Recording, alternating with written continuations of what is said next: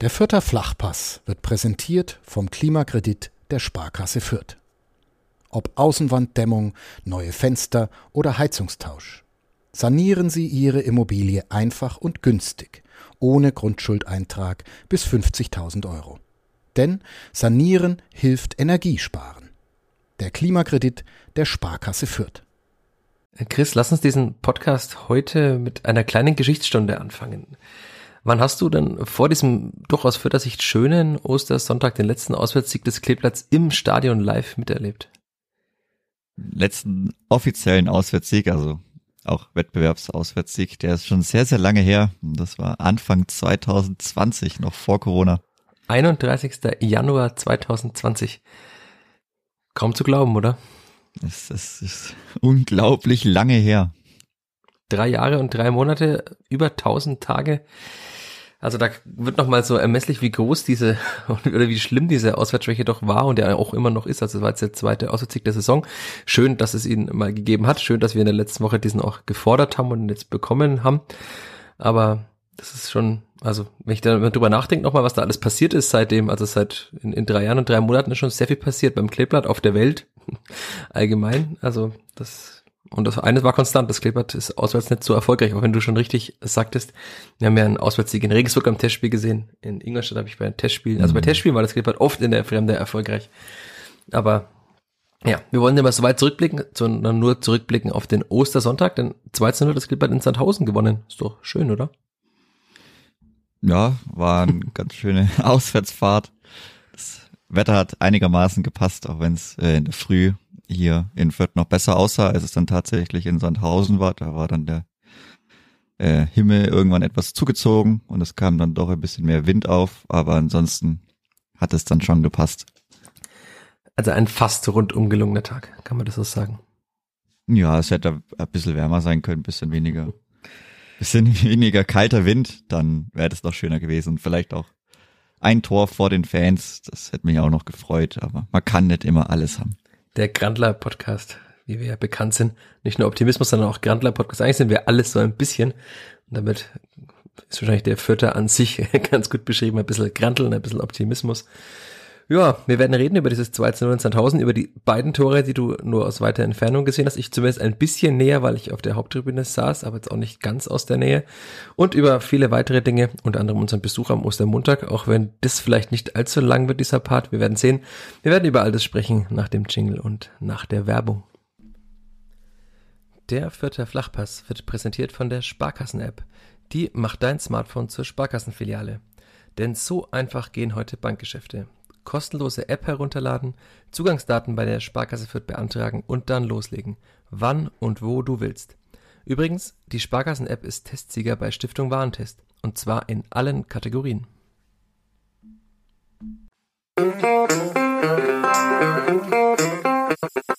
Vierter Flachpass, der Kleeblatt-Podcast von nordbayern.de. Herzlich willkommen zur 131. Folge des Vierter Flachpass des Kleeblatt Podcasts von nordbayern.de. Ja, wir ändern unser Startduo auch in dieser Woche nicht und beginnen in der gewohnten Aufstellung mit mir, Michael Fischer, und mit Chris Sehm, der auch nicht den linken Schienen-Podcaster oder linken Schienen, was auch immer, Spieler geben muss, sondern einfach auf seiner Position bleiben darf. Hallo Chris. Servus Michi ich habe ja versucht, sehr bemüht überzuleiten zu einer, doch was, was mich sehr überrascht hat in der Aufstellung, dass Usama Haddadi in Sandhausen den äh, linken Schienenspieler, Grüße an alle, die diesen Begriff nicht mögen, den linken Schienenspieler äh, geben durfte. Hatte ich das auch überrascht, als du dann so gegen 13.29 Uhr äh, aufs Feld geschaut hast und gesehen hast, dass er nicht ganz links in der Dreikette steht, sondern noch weiter links außen. Ja, schon. Also ich war mir nicht sicher, was jetzt Marco Jon ist. Das hatte ich nicht mehr 100% im Kopf, ob er spielen könnte oder nicht. Aber der hatte ja einen Schlag auf den Kopf bekommen oder Probleme, glaube ich, mit der Kopfverletzung. Aber ist auch komisch, oder? Dass er, in, das war in Paderborn ja nach gefühlt fünf Sekunden und hat das ganze Spiel durchgespielt und jetzt hat er die Probleme. Ja, da können wir vielleicht dann später nochmal drauf kommen, auch im Spielverlauf mit solchen Situationen, aber Kopfverletzung weiß, also im Fußball. Ja, also so tief Detail muss man, ja, es ist ein ganz schwieriges Thema, ob man da auch immer alles teilen muss, was da öffentlich diskutiert wird, wie es diskutiert wird, wie man Sachen einschätzt, wissen andere besser als wir wahrscheinlich und auch trotzdem noch besser als die meisten, die das auch vielleicht im Internet diskutieren, die da nicht immer vom medizinischen Fachpersonal sind. Da sind wir ja auch nicht dabei. Diese Glorifizierung von Helden in Turbanen, die sich trotz Brummschädels in Bälle werfen, ist im deutschen Fußball schon noch sehr verbreitet. Und wenn man da Ärzte fragt, die würden wahrscheinlich die Hände über den Kopf zusammenschlagen und sagen, auf keinen Fall solltest du mehr Fußball spielen mit einem Brummschädel. Aber Marco Jon sollte ja nicht Fußball spielen. Bleiben wir erstmal dabei. Auf den anderen ja. Brummschädel kommen wir ja noch im Laufe dieses Podcasts. Ja, und dann, ich meine, klar, also kann man schon so machen, wenn man mittlerweile weiß, dass Duka Ita seine Stärken dann doch in der linken Innenverteidigung hat und Osama Haddadi eigentlich seine ganze Karriere bis auf dann in Fürth mehr oder weniger den Linksverteidiger gegeben hat, dann kann man auch durchaus mal so aufstellen. Eine Lösung mit Zukunft?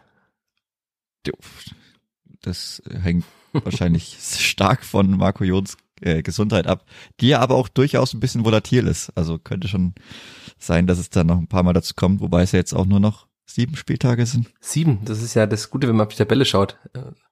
Das Kleeblatt hat, da kommen wir dann noch drauf, sechs Punkte Vorsprung auf den Relegationsplatz und acht auf den direkten Abstiegsplatz bei noch sieben Spielen. Also das hört sich schon deutlich besser an als noch drei bei acht Spielen. Das stimmt, also das passt dann. Aber ja, ich fand es äh, gut, wie es dann auch aussah. Hat er Dali einfach die ganze Saison auf der falschen Position gespielt oder ist es hat das schon, er hat es ja eigentlich auch gut gemacht auf der linken Innenverteidigerposition, aber es ist dann doch überraschend, dass es so gut klappt. Also man hat immer so diesen Innenverteidiger vor sich, der dann doch mit einer Geschwindigkeit auch die Seite auf und ab rennt. Also bei einem langen Ball habe ich mal gedacht, okay, da kommt er nimmer hin und dann ist mir wieder aufgefallen, dass der Haddadi einer der schnellsten Fütter ist und hat den Ball dann noch problemlos erlaufen. Also er hatte auch die Geschwindigkeit, um diese Position zu spielen, auch wenn er es schon etwas anders interpretiert hat als Marco Johan, muss man schon auch sagen, mhm. aber sind ja auch unterschiedliche Spielertypen. Ja, wobei trotzdem, also ich glaube, fast alles ist immer noch über die linke Seite gelaufen. Ich kann mich jetzt nicht auf so viele Aktionen über rechts oder mit Simon Aster erinnern. Da kann ich dich gleich mit einem Zitat von Alexander Zorniger konfrontieren, der über die erste Halbzeit gesagt hat, Simon hat es super gemacht, aber er muss noch dazulernen, wie man einen Raum so besetzt, dass es dem Gegner richtig wehtut. Das gehört mit zu seiner Entwicklung. Sind es deine Worte in Zorniger Worten verpackt? Dass er nicht immer dort richtig stand vielleicht? Oder hat es allgemein ja, mit vielleicht. Also dann hätte er vielleicht mehr Aktionen bekommen auch. Ich weiß nicht wie man das halt dann auch auf dem Spielfeld wahrnimmt. Ich meine die Leute die die Bälle verteilen die sehen es dann schon auch wo die Räume sind wie man relativ dazu steht. Also steht man mal fünf Meter weiter vorne oder muss man sich zum richtigen Zeitpunkt auch zurückfallen lassen um den Ball dann erstmal selber mitzunehmen? Also ich glaube aber nicht dass viel über rechts Boah. Ich habe gerade die Angriffszonen in der offiziellen DFL-Statistik offen. Ja, wahrscheinlich viel links. Also links, äh, linke Außenbahn. Also die, die Mitte hat wahrscheinlich wie immer 17 Prozent. Nein, mittlerweile. Nicht ganz. Also tatsächlich äh, 55 Prozent über ganz links und 21 Prozent über den linken Halbraum. Das heißt, wir sind schon ja. bei 76 Prozent über, link, über die linke Spielfeldhälfte ähm, vertikal ja, gedacht. War also nicht mehr viel. Also noch 24 für rechts. Das also die rechte Hälfte, das ist ja, sehr, sehr Die wenig. rechte Hälfte, also 18 plus 6, 6 über den rechten Halbraum war jetzt nicht allzu viel. Nee, dafür, dass man sich ja eigentlich nicht darüber definiert, dass man über den Flügel spielt, hm. ist es dann doch wieder sehr, sehr interessant, wenn man diese Angriffszone der äh, des letzten mittlerweile fast schon halben Jahres oder eigentlich schon halben Jahres sich anschaut. Mhm. Dafür, dass Alexander Zorniger das mal meinte, dass man sich darüber nicht definiert, über das Flügelspiel. Hm. Warum macht man das dann? Liegt das daran, dass die Gegner das Zentrum nicht genug freigeben oder eher daran, dass man halt eine breite Spielanlage hat mit dieser Dreierkette, Schrägstrich Fünferkette, was ja doch eher bei einer Dreierkette ist mit äh, offensiven Schienenspielern. Nochmal, ich mache den Schienenspieler-Counter heute, setze ich ganz, ganz hoch. Ja, also ich, ich wenn ich so die Formation anschaue, es erscheint, also erscheint es schon irgendwo schlüssig deswegen habe ich das auch vielleicht am Anfang gar nicht so verstanden, warum man da nicht die Flügel so sehr gesehen hat. Aber ich meine, man hat jetzt auch mit Simon Aster natürlich einen sehr präsenten Spieler, einen der besseren Spieler dieser Saison. Und Marco Jon auch. Und wenn die dann eben beide ganz außen sind und wir ja dann immer rüber oder alle paar Wochen wieder drüber reden müssen, wie sich Tobi Rasche so verhält und wie dann doch schlecht über das ganze Jahr hinweg die zentralen Mittelfeldspieler insgesamt oder wie weit unter den Erwartungen, so ist vielleicht besser formuliert, sich Gerade die noch gefangen. anderen, die Zentralmittelfeldspieler äh, bewegen, dann kommt wahrscheinlich in Summe das dabei raus. Die zentralen Mittelfeldspieler, da hast du jetzt auch schon wieder eine Überleitung gebaut. Denn Tobias Raschel, den du auch schon erwähnt hast, ist auf der Bank geblieben, zum ersten Mal wieder seit einiger Zeit. Und für ihn hat Julian Green auf der acht, würde ich mal sagen, also es war wahrscheinlich eine acht äh, gespielt. Hatte ich das überrascht, dass dann Lukas Petkov wieder außen war und Tobi Raschel außen war? Ja. Mich nämlich schon. Muss ich so sagen, ja. Hat mich überrascht, hätte ich jetzt auch nicht äh, unbedingt so gemacht. Man wird sich schon was dabei gedacht haben. Julian Green hat es auch wieder nicht schlecht, also immer noch, trotzdem und immer noch unter seinen Möglichkeiten, aber hat es nicht schlecht gemacht. Also war schon ordentlich, aber geht bestimmt sicherlich noch mehr. Mich hat's dann schon überrascht, dass auch Petkov wieder so wenig Spielzeit bekommen hat, dass Raschel und Petkov beide draußen geblieben sind und halt nicht eben dieses Christiansen Raschel Petkov Dreieck mhm. sich gebildet hat im Mittelfeld. Das war schon sehr interessant.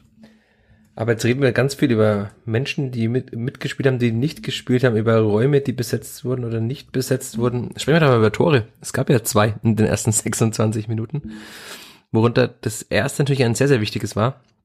Schöne, äh, schöner Schuss von Branimir Gotha, zuvor mhm. Freistoß von Usama Haddadi, der unzureichend, also unzureichend ist eine gute Beschreibung von Sandhausen, nämlich genau in den äh, freien Raum zentral vor dem Tor geklärt wurde, wo sich auch niemand für Gotha irgendwie zuständig fühlte.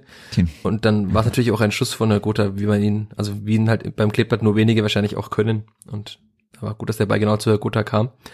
1-0 fürs Kleeblatt und Thomas Oral, der übrigens am äh, Montag, im Laufe des Montags entlassen wurde beim SV Sandhausen. Das Kleeblatt ist ein Trainerkiller.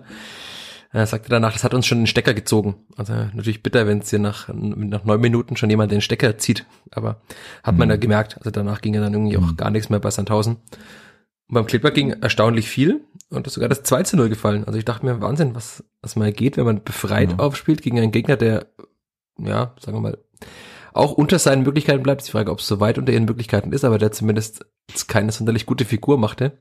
Und das mhm. 2 zu 0 dann auch, also sehr schön von Branimir Gutta, die Übersicht der Pass und dann vor allem der Abschluss von Ragnache. Also ich konnte mich im Stadion nicht äh, einigen mit mir selbst, was besser war, der Pass von der Gotha oder der Abschluss von Ache. Oder geben wir beiden 50 Prozent an diesem Tor? Waren beides sehr gut. Beides ja, aber gut. Der, der Spielverlauf war schon ordentlich. Also ich fand, ich fand sogar, dass Sandhausen, also waren beide jetzt nicht zwingend, aber sind tendenziell besser vom, Ab vom Anstoß weg, fand ich. Also waren dann eher mal vor oder am 16er des Kleeblatts bis zu diesem Treffer. Das war auch dann endlich mal oder auch mal wieder die erste Aktion, die dann direkt reinging. Hm. Was auch sehr wichtig ist und auch sehr schön, wenn das auch mal auf der gegnerischen Seite passiert. Ja, also darf man natürlich so nicht verteidigen, dass man den mit Abstand besten Spieler, der dann auch noch ein Offensivspieler ist, des Gegners derart freilässt, auch wenn das dann der zweite Ball war, aber da muss ich irgendwen stehen haben, der auch wirklich seinen, den Mann markiert. Dann aber sehr schön getroffen, wie du gesagt hast. Wunderbar.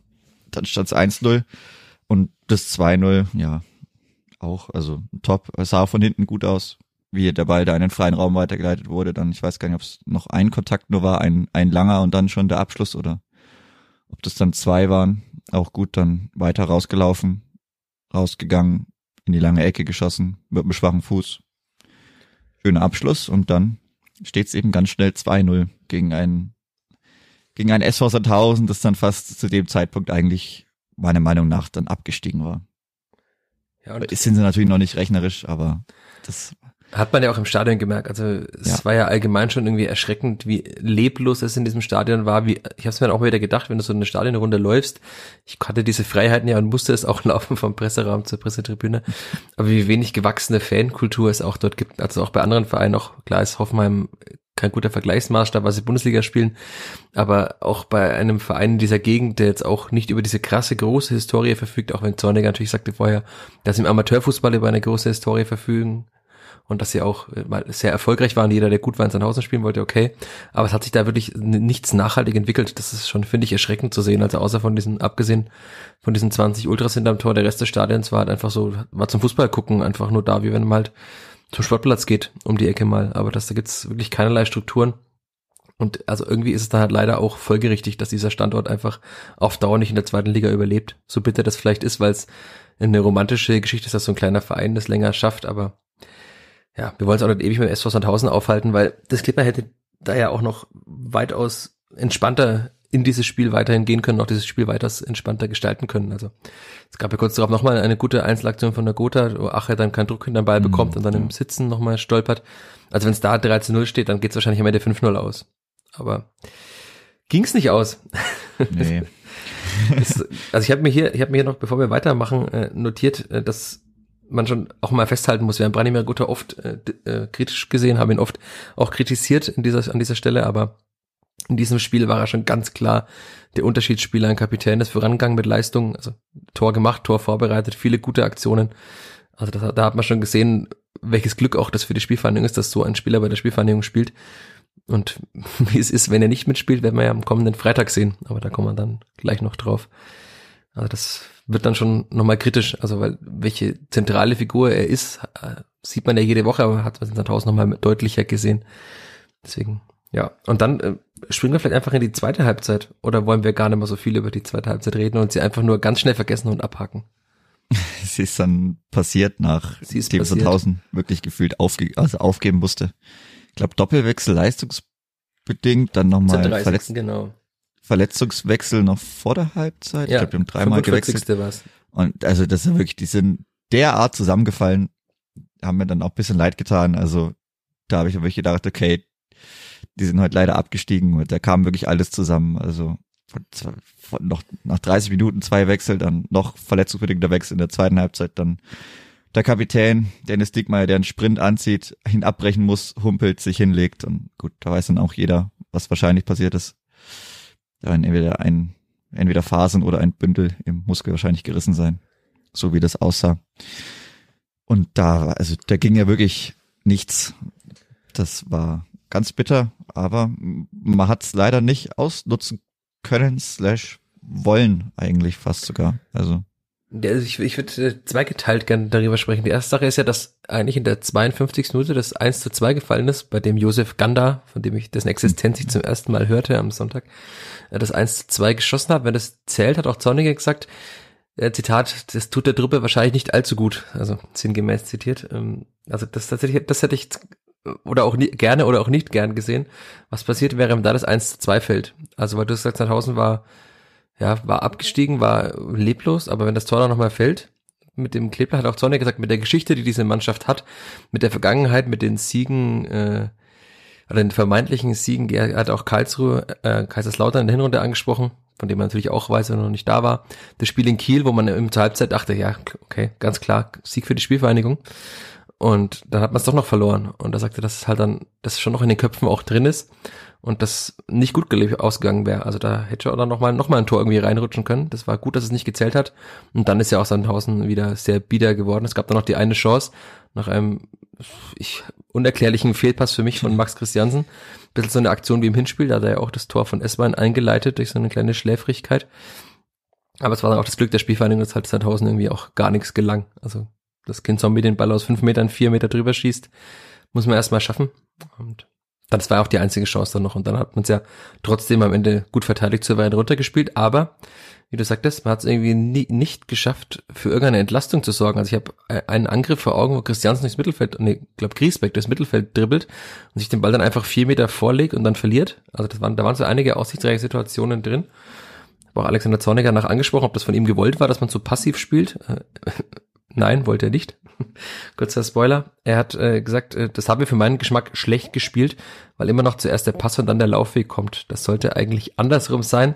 Erst der Laufweg, dann der Pass. Also das und es war wirklich also das. Gab es noch einen Torschuss in der zweiten Halbzeit? Einen, oder? Von Amindo Sieb. Von Amindo. Das war's. Ja. Ein Vereinstorschuss von Amindo Sieb. Also ein Torschuss, ja. bei dem er Simon Asta aber mal ganz schön übersehen hat. Also der war ja komplett frei im 16er und wäre dann ja, zehn Meter, wahrscheinlich wenn er einen, einen Schritt vorgelaufen wäre, zehn Meter allein vom Torwart gestanden. Hat sich Simon Ast auch ein bisschen darüber aufgeregt, gesehen, so ganz leicht nur. Ja, und das war's dann. Und dann würde ich sagen, machen wir, ich pfeife jetzt nicht in den Podcast, sondern dass jemand die Ohren abfallen. Äh, Schlusspfiff. Das ist aus. Schlusspfiff. Schlusspfiff. Einfach vergessen diese zweite Halbzeit. Also tatsächlich, man hat gut verteidigt diesen 5-4-1.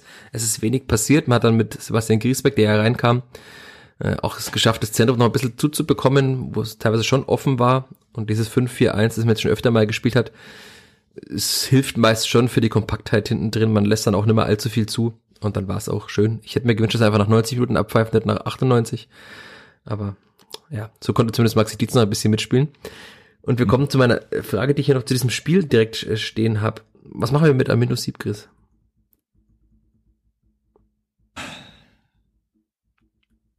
Hm. Hm. Gute Frage. Altern lassen. Aber jetzt, puh, Aber es gibt doch, also vielleicht wieder rausrotieren. eigentlich müsste er, Ach, also eigentlich so, müsste nee, er er muss ja rausrotieren. spielen. Ja, aber, aber eigentlich muss er auch er, spielen. aber er wird spielen, ja, er wird spielen. Gut, nee, also er wird diese Woche nicht rausrotieren, dann vielleicht zum nächsten Auswärtsspiel in Rostock. In Rostock. oder? Ja. ja. Da müssen wir jetzt natürlich erstmal den Freitag wieder abwarten, wie das dann gegen Jan Regensburg sich gestaltet. Aber ansonsten wahrscheinlich wieder rausrotieren.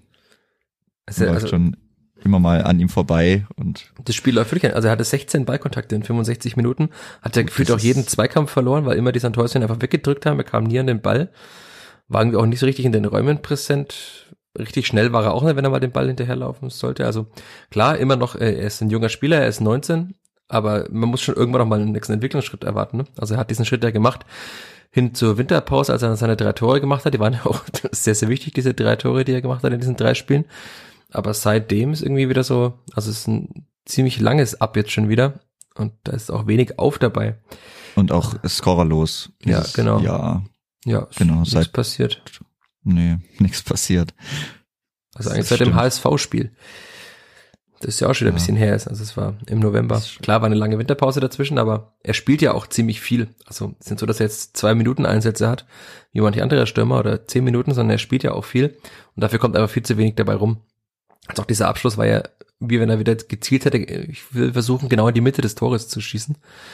Weil da kam der Ball dann an. Also eigentlich müsste man sagen, er müsste raus, aber jetzt, wenn wir die zweite Halbzeit abschließen und dieses Sandhausen-Spiel abschließen und sagen, schön, zweiter Auswärtssieg, 2 zu 0, Punkt, Schlussstrich, dann müssen wir jetzt darüber reden, am Freitag spielt das Kleeblatt und zum ersten Mal in dieser Saison und auch zum ersten Mal seit sehr, sehr langer Zeit spielt Branimir Gotha nicht mit. Kannst du dich erinnern, wann Branimir Gotha zum letzten Mal nicht mitgespielt hat, Chris? Nee. Das müsste auch eine Gelbsperre wahrscheinlich gewesen sein. Nein, er war, also in der letzten Saison hat er Nicht. alle Spiele ja gemacht. Hab ein bisschen durchgeguckt die letzten Jahre. Also er, er kam, wir können ja schauen, er kam in der Saison 1920. Das machen wir jetzt kurz in diesen Statistikblock mal durch. 1920 kam er, kam dann äh, zum dritten Spieltag hin, also er kam ja im August erst, hat da dann alle Spiele gemacht in dieser Saison 1920. 2021 im Aufstiegsjahr, jetzt hier muss mal kurz meinen Laptop laden lassen. 2021 im Aufstiegsjahr hat er aber nur 31 Spiele gemacht. Und da hat er auch sein letztes Mal, das habe ich tatsächlich komplett verdrängt gehabt, also in Sandhausen, damals bei diesem 3 zu 0, bei dem Dixon Abiyama ja sein erstes Torschuss, ähm, da war er ohne Einsatz im Kader wie bei Transfermarché, das heißt, er wurde halt eben diesem Spiel geschont.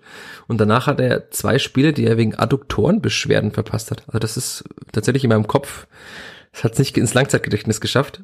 Und das war das letzte Spiel, das Branimir Gotha verpasst hat, am 19.12.2020. Ist auch schon ein bisschen her.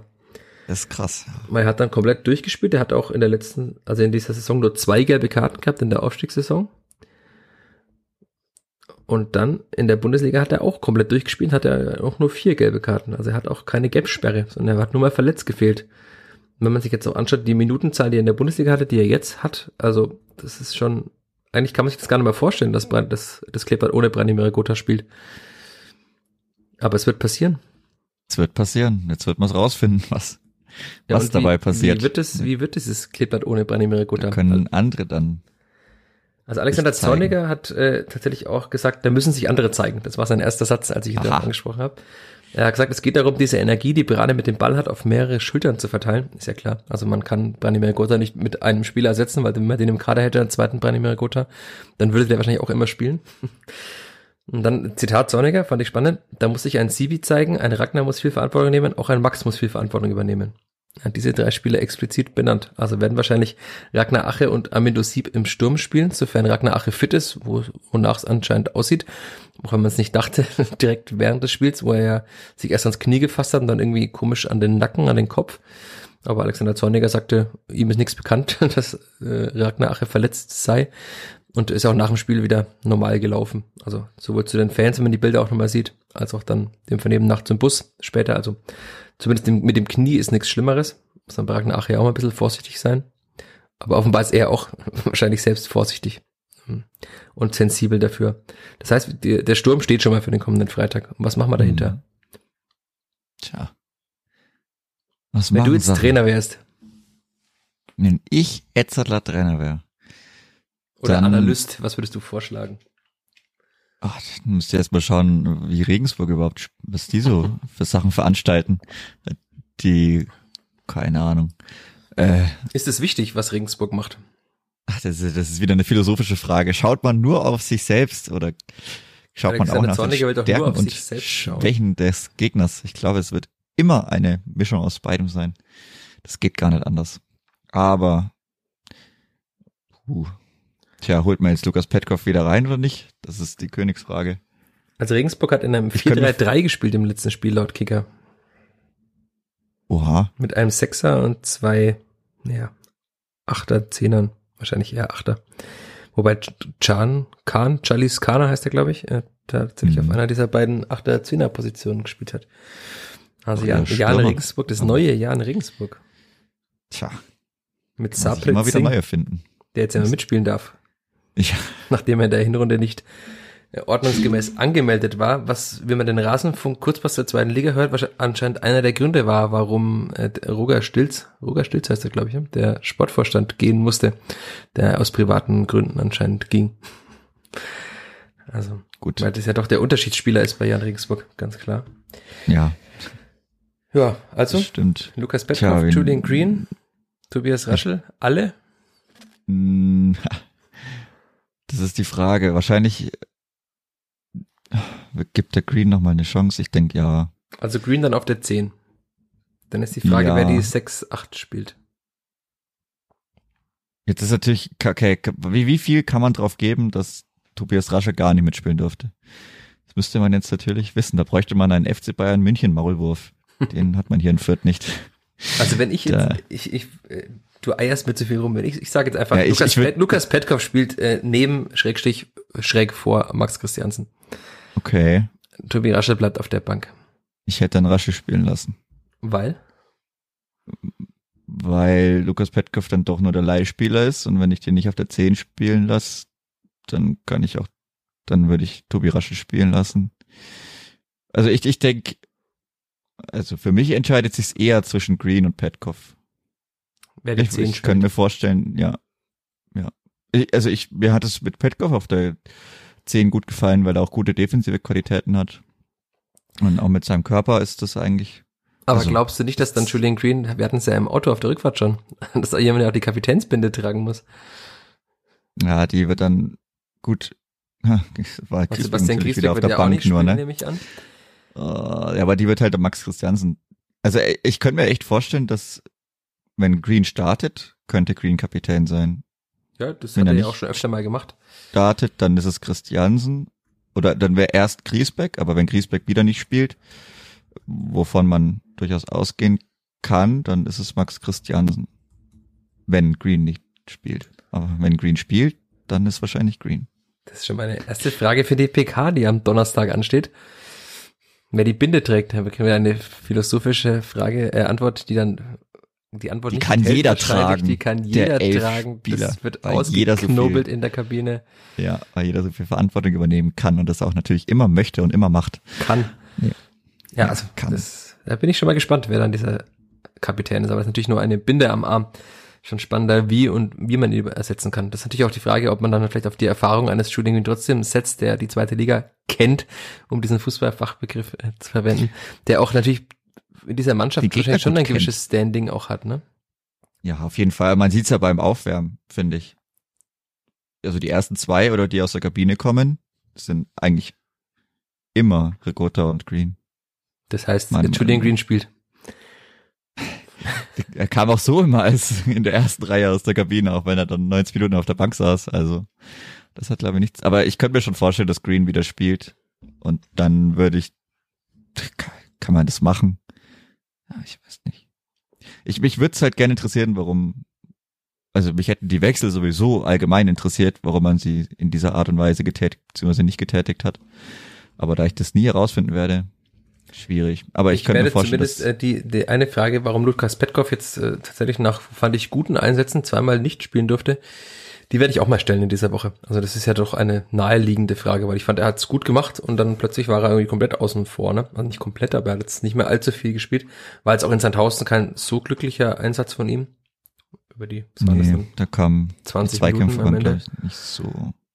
War jetzt kein wahnsinniges Bewerbungsschreiben für einen Startelf-Einsatz, war natürlich aber auch ein Spiel, in dem man jetzt nicht allzu viel glänzen konnte. War halt für alle mau, also da ja. hätte sich, also in der zweiten Halbzeit hat sich gar keiner beworben, da könnte man nee. sagen, gut, aber jetzt haben sich heute auch, das ist ja auch keiner mehr aufgedrängt. Also kann ich mal sagen, dass da irgendwie auch noch kommt.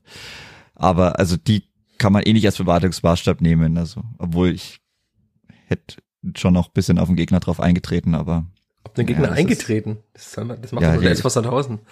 Ja, aber die lagen so sehr am Boden, also die hätte ich schon noch zwei Dinger eingeschenkt und dann auch noch das, ich hätte schon noch gern ein Tor gesehen, das ich auch richtig gesehen hätte. Nicht nur so da irgendwie vorm Wip oder das ist doch blöd. Aber kann man sich dann raussuchen. Wir haben doch schon einen Schlussstrich gezogen unter dieses Spiel. Ja, das ist vorbei. Warum radierst jetzt, du den Regensburg. Weg? Den radierst du einfach Ach, weg? Einfach wegradiert, ja. Deswegen immer erstmal mit Bleistift schreiben. Okay. Hm. Nee, aber gut, ich weiß nicht. Also das in der Mitte, da kann man jetzt wieder, wieder Würfle wahrscheinlich im Mittelfeld, aber wird vielleicht sogar auch gemacht werden. vielleicht nimmt man eine Math.random-Funktion und dann schaut man, wer die höchste Zahl würfelt.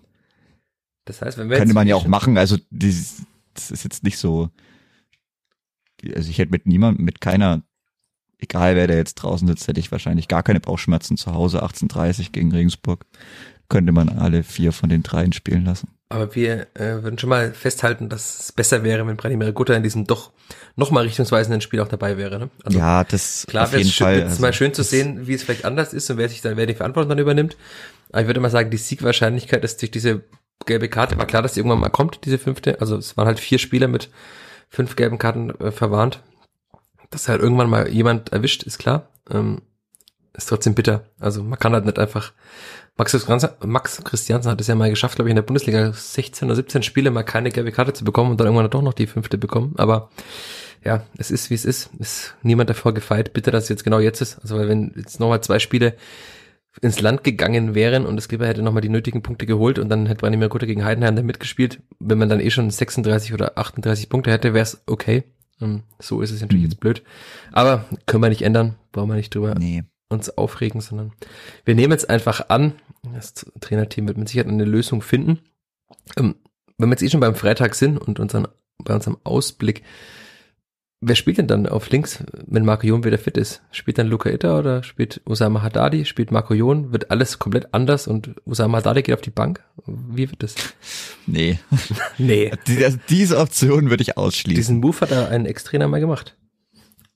Aber, ah, nee, das glaube ich nicht. Also wenn Marco Jon, das sind wieder, jetzt hat man von wieder Alternativen.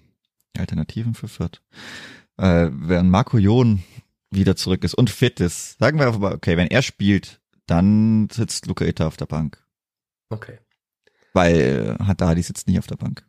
Und dann war es das. Also, wenn Marco Jon spielt so auch Simon ist. Asta weiter, weil leider Marco Mayhöfer allen, äh, ja. die noch wissen wollen, wie es ihm geht, sei meine NN Plus Geschichte ans Herz gelegt. Ich habe mit ihm mehr drüber gesprochen.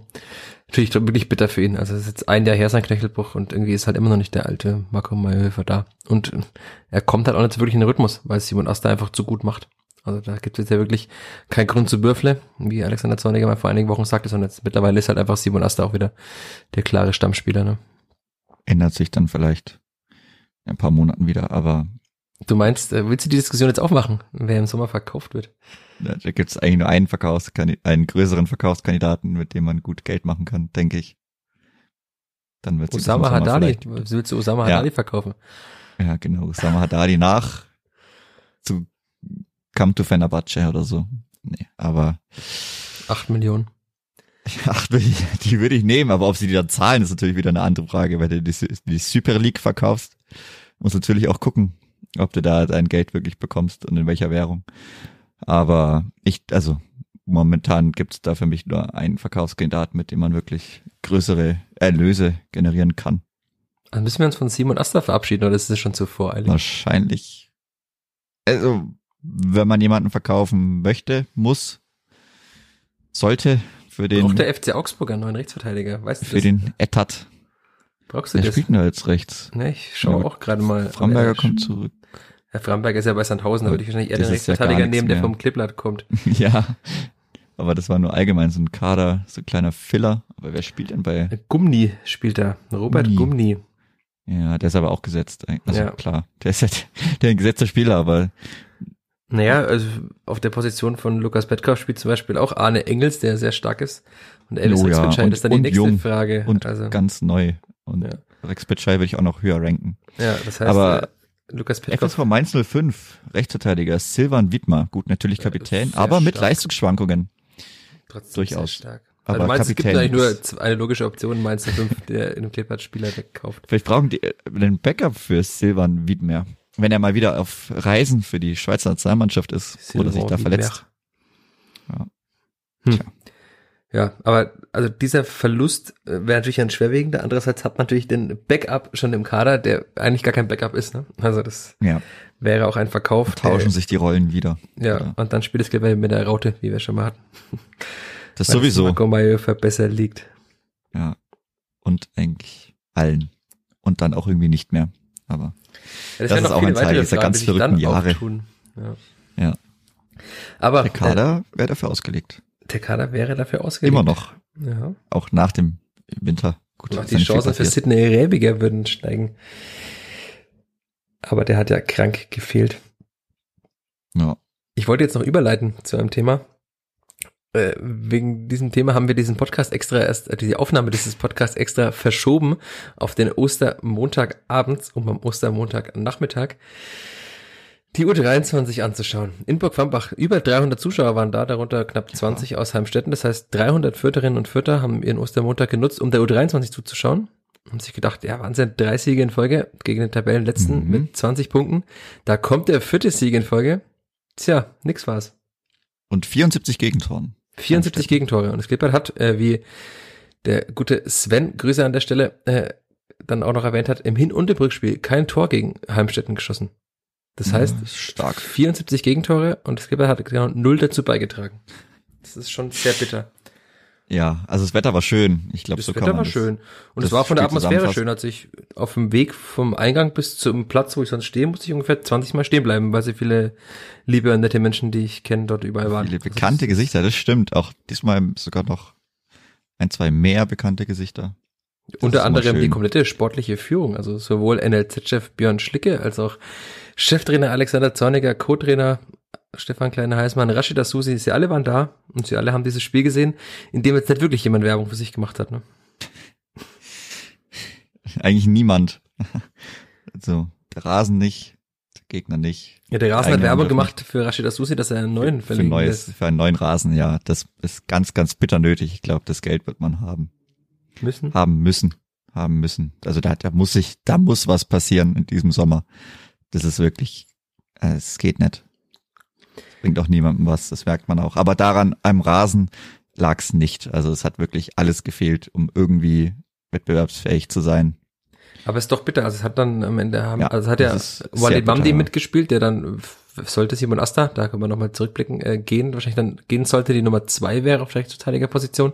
Hat jetzt auch nicht so viel Werbung für sich gemacht, ne? Auf dieser Rechtsverteidigerposition. Es hat niemand in diesem Spiel Werbung für sich gemacht. Also Ja, aber natürlich sollten die Profis oder die angehenden Profis, Maxi Dietz hat ja auch mitgespielt, fand ich jetzt auch nicht Ja. gut. Leider. Ähm, also du, du sagst, niemand hat für sich Werbung gemacht, aber eigentlich es gibt ja Spieler, die vielleicht mehr Werbung machen sollten als andere. Und auch die haben es nicht getan. Das ist natürlich dann bitter. Also klar ist auch immer nicht einfach, wenn man halt dann wieder runterkommt. Das ist nicht einfach für die Spieler in der U23. weil- Also vielleicht ist das auch eine der Erklärungen, warum man verloren hat. Man hatte zuletzt schon eine Formation gefunden, die so zusammengespielt hat, immer mal wieder. Die wurde doch wieder geändert jetzt. Ne? Also zum Beispiel auf der rechten Seite hat doch wieder Nathanas Zebrauskas, der ja auch schon Zweitliga-Minuten sammeln durfte in der Hinrunde, eigentlich zuletzt immer gespielt. Der musste jetzt dann weichen, musste auf die Bank, obwohl er die letzten Wochen gut war, damit Walid Mamdi zur Spielpraxis kommt. Also auf der Position schon mal ein neuer. Dann hat Maxi Dietz auch wieder mitgespielt, der jetzt zuletzt auch nicht mehr so oft da mitgespielt hat, außer gegen Illertissen, als wir ja auch dort waren vor zwei Wochen. Das wirbelt so eine Mannschaft natürlich nochmal durcheinander. Und Man hätte natürlich einen großen Schritt auch wieder wie das große Clipper, das kleine Clipper hat auch einen großen Schritt machen können im Abstiegskampf der Regionalliga, aber das hat man jetzt verpasst. Das ist bitter. Ja, ich glaube, diesen Schritt hat auch äh, um 14 Uhr noch jeder erwartet an diesem an diesem Ja. Tag. Also waren ja schon noch ein paar Leute da, wie du schon gesagt hast. Glaub, klar kann man sich vorher nie so ausrechnen, aber gegen den Tabellenletzten mit einer guten Form, wenn man gesehen hat, wie man gegen Elatissen gespielt hat, wie schlecht Elatissen war als Tabellen siebter oder achter zu dem Zeitpunkt. Mit einem Sieg hätte man übrigens Elatissen in der Tabelle überholen können und wäre auf Platz 10 gesprungen. Jetzt ist man halt immer noch über dem Strich, tatsächlich Tabellen 14. Aber es ist schon sehr, sehr eng da unten drin. Das schon, ja. Oder, aber ja, man hätte ja einen Riesenschritt oder einen guten Schritt wieder machen können.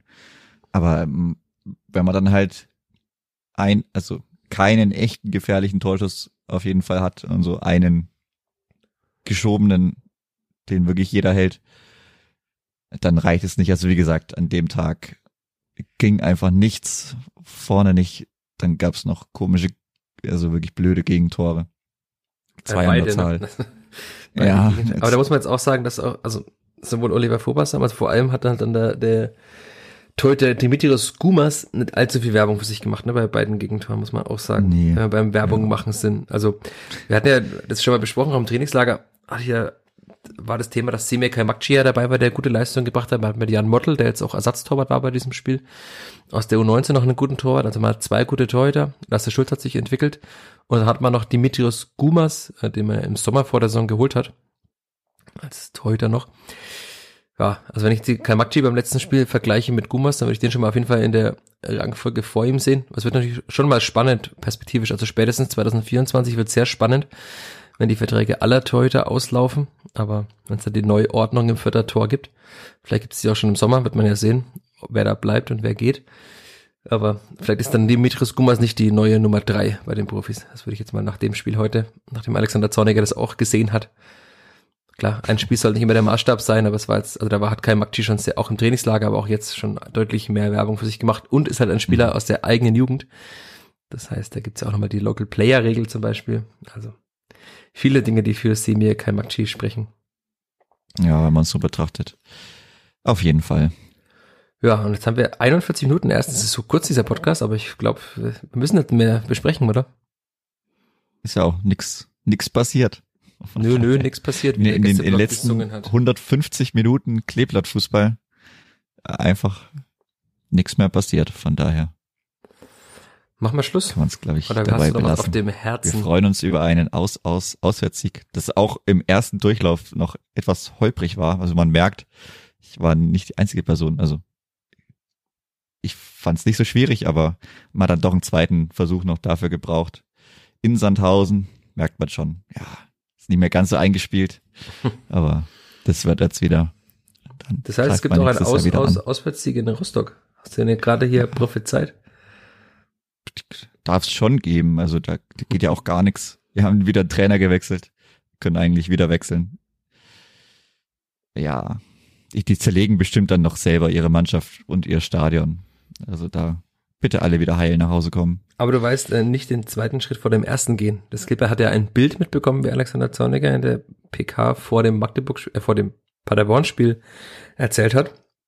Dieses Bild ist, es geht gerade Ebbe, nur Schritt für Schritt. Das heißt, nächster Schritt ist am Freitag gegen Jan Regensburg und dann, wenn das Spiel erfolgreich ist, dann darf man über Hansa Rostock sprechen. Deswegen, Freitag, Chris, Abschluss, du machst ja gerne die Tipprunde auf äh, Twitter. Willst du jetzt schon tippen oder tippst du nicht selbst? Ja, aber ich halte mich ja immer raus. Ich ist nur der nicht. Aufrufende.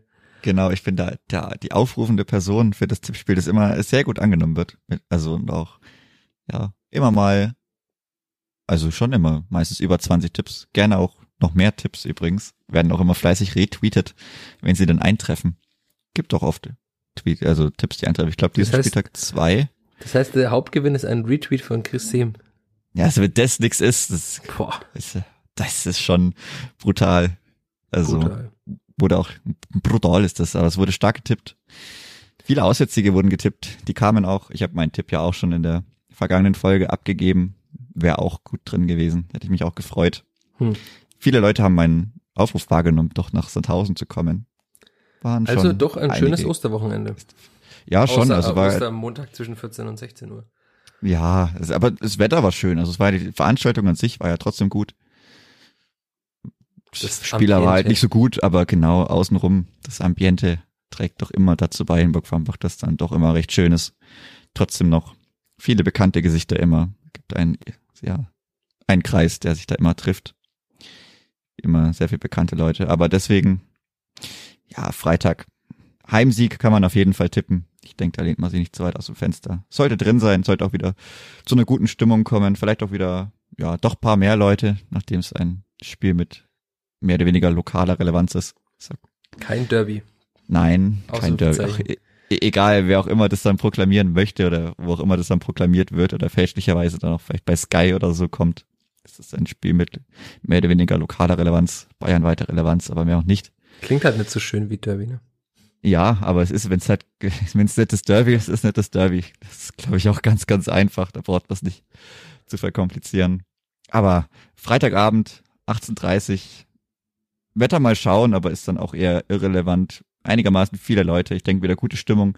Zu Hause ungeschlagen, viele Siege, viele Punkte. Einigermaßen, ja, doch dann auch ein paar Tore. Ein Gegner, der auch durchaus schlagbar ist. Ich denke, das wird gut das wird gut. Dann hoffen wir mal, dass alles gut wird. Dass wir in der kommenden Folge wieder wenig Negatives besprechen müssen. Ich weiß nicht, ob wir dem Wunsch eines Mitarbeiters der Spielfang entsprechen konnten, einen komplett positiven Podcast zu machen. Aber ich würde mal sagen, tendenziell war er doch sehr, sehr positiv. Auch wenn wir jetzt ist, der negative Part ganz am Ende kam, aber da können wir nichts dafür. Dann haben wir nicht herbeigeredet, der war so. Aber äh, ich glaube, wir haben es ganz gut hinbekommen. Jetzt ist die erste Minute der Nachspielzeit abgepfiffen für mir. Ich pfeife ja, nicht nochmal. Ich sage danke an euch da draußen fürs Zuhören. Danke an alle für die schönen Gespräche, auch bei der U23 heute. Ja. Sorry an alle, mit denen ich nicht länger sprechen konnte, aber ich habe halt leider keine vier Münder und Köpfe. Viel beschäftigter Mann. Viel beschäftigt. Nein, das ist immer ja. schön. Dann sage ich auch danke, Chris. Danke, danke. Und wir hören uns in der kommenden Woche. Macht's gut. Ciao, ciao. Bis dann. Ciao. Mehr bei uns im Netz auf nordbayern.de. This is your invitation to the intersection of versatility and design. The kind of experience you can only find in a Lexus SUV. A feeling this empowering is invite only. Fortunately, you're invited. Experience the versatility of the complete line of Lexus SUVs and some of the best offers of the year on select models at the Invitation to Lexus sales event, now through April 1st. Experience amazing at your Lexus dealer.